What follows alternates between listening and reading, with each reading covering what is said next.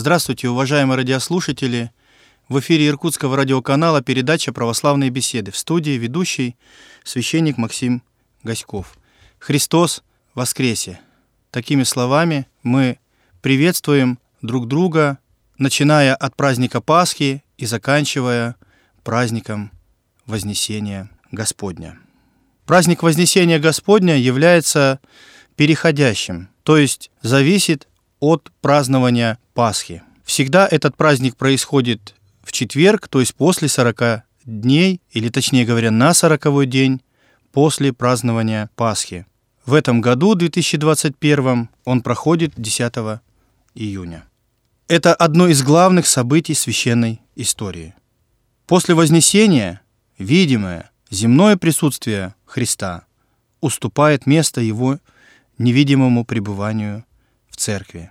Церковной традиции мы посвящаем ему одно из главных вниманий, и поэтому зовется он одним из двунадесятых праздников церкви.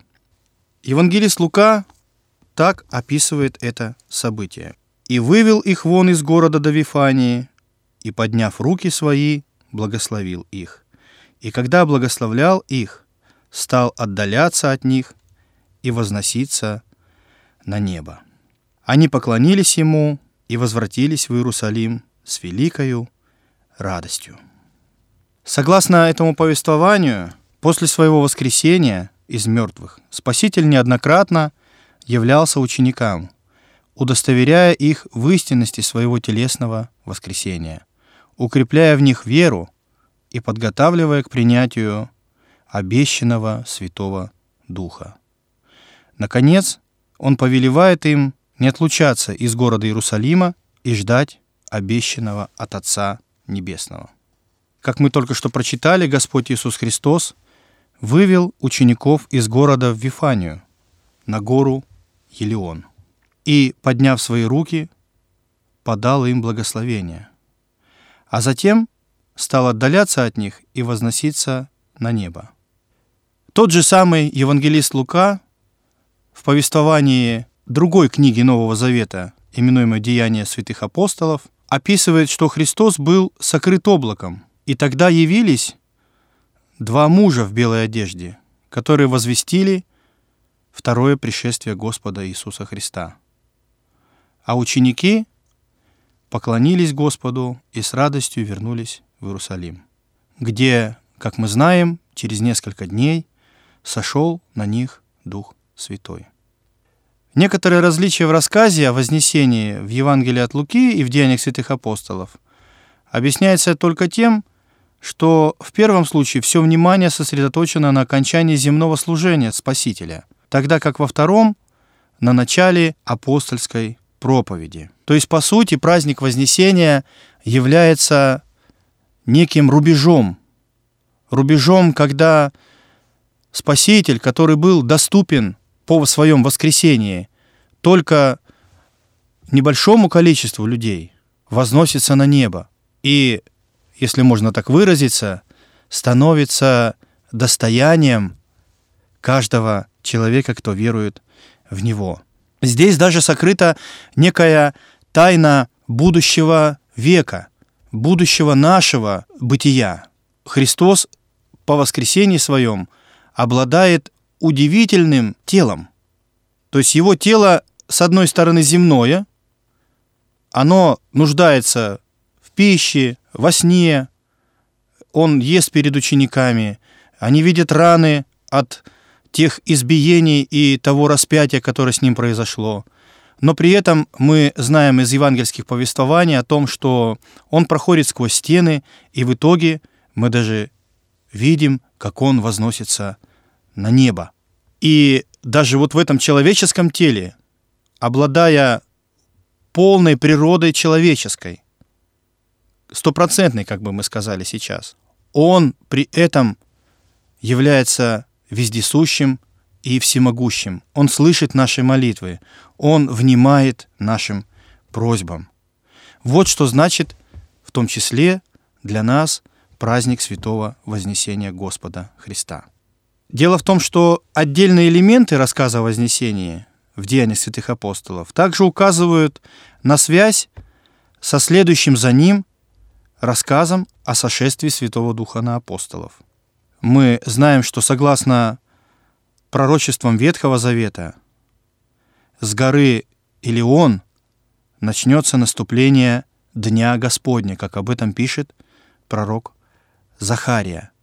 И когда мы читаем о периоде явления воскресшего Христа, это было после Пасхи, все 40 дней, это также соотносится с другим важным сорокодневным периодом земной жизни Господа Христа, от Его Рождества до того дня, когда Он был принесен в Иерусалимский храм и посвящен Богу, и после крещения в Иордане, когда Он удалился в пустыню, прежде чем выйти на проповедь. То есть, получается, от Рождества Христова 40 дней до посвящения в храме, и когда Он крестится и выходит на общественное служение, на проповедь, тоже он идет в пустыню, искушаемый от дьявола, постится там 40 дней. И получается третий период от воскресения до вознесения, тоже 40 дней, когда Господь идет уже в небесные обители, можно сказать, возвращаясь в свою небесную славу, и уже при этом обладая вот этой вот не только божественной природой, но и человеческой природой. То есть, по сути, Он, как Бог, слышит нас, благословляет нас, помогает нам. И как человек Он сопереживает нам, Он близок к нам. Он не просто, знаете, некое такое божество, недоступное в своем каком-то небесном сиянии, трансцендентное, как сказали бы философы. Услышит он нас, не услышит, понимает он нас, не понимает. Он не ходит в магазин, он не работает в поле, он не делает ничего человеческого, и ему это даже чуждо. И поймет он нас или не поймет, мы можем задаться вопросом, и даже сомневаться. А все-таки понимая, что он человек, у нас есть надежда, и вот с этой надеждой нам нужно довериться, довериться вот этому пониманию, что Господь близок каждому из нас. В других местах Нового Завета говорится о явлениях Христа ученикам после воскресения в продолжении многих дней. В Евангелии от Иоанна сам Христос указывает на временной промежуток между его воскресением и вознесением, говоря о том Марии Магдалине, что он еще не вошел к своему Отцу. Вознесение Господня — это одна из тайн домостроительства спасения. И еще раз повторимся, что это относится прежде всего к нашей жизни в Царстве Небесном. Это относится к жизни будущего века, как мы говорим. Это не только историческое какое-то событие, когда Христос в определенном году, в определенное время был вознесен на небо еще раз скажем, что в Новом Завете имеется целый ряд указаний на то, что Христос возносится как воскресший человек и Господь, и Бог, и снова занимает место одесную Отца, которое Он и до этого занимал. Он снова восходит в славу свою, которую до этого имел. И самое интересное, что Вознесение Господне открывает нам некоторые истины Ветхого Завета. То есть пророки пророчествовали, даже можно сказать, не понимая до конца, о чем они говорят, а именно Новый Завет и то, что открылось через Вознесение Христа, открывает нам истины Ветхого Завета. Например, в книге «Псалтырь» в Псалме 109 он говорит о своем сидении одесную, то есть по правую сторону Бога. Но и в книге «Апокалипсис» мы видим, как Христос восседает с Отцом. И это представлено как результат Его победы. Победы и благословения через эту победу каждого из нас. Поэтому, когда мы с вами рассуждаем о празднике Вознесения, мы должны понимать, это праздник ради нашего спасения. Это праздник показывает на то, что нас ожидает. Господь вошел во святилище, и однажды в Евангелии от Иоанна он сказал, «Иду приготовить место вам». Буквально недавно э, в одной из своих пасторских бесед мне довелось рассуждать с одним человеком о том, что же Господь сделал для нас. И мне пришла в голову одна мысль, а точнее говоря, даже сравнение с тем, как каждый из нас, живя на этой земле, мы стараемся купить жилье. У каждого из нас э, не всегда имеется возможность так просто это сделать. У кого-то не хватает денег, у кого-то, можно сказать, их вообще нет. И современный человек, э, учитывая экономическую ситуацию, очень часто обращается в банк. И существует так называемая ипотека, когда человек под определенное поручительство покупает жилье, занимая деньги у банка. И вот рассуждая с этим человеком в нашей беседе, я ему сказал, вот представьте себе, можно сказать, что вы купили жилье. Ну как купили жилье? Не своей ценой, а за нее заплатил сам Христос. То есть Он готовит там небесные обители для каждого из нас. И мы, можно сказать, как бы берем своего рода ипотеку в этом небесном банке, если можно так выразиться. Но платит за эту ипотеку наш Господь Христос. Вот как бы мы сказали.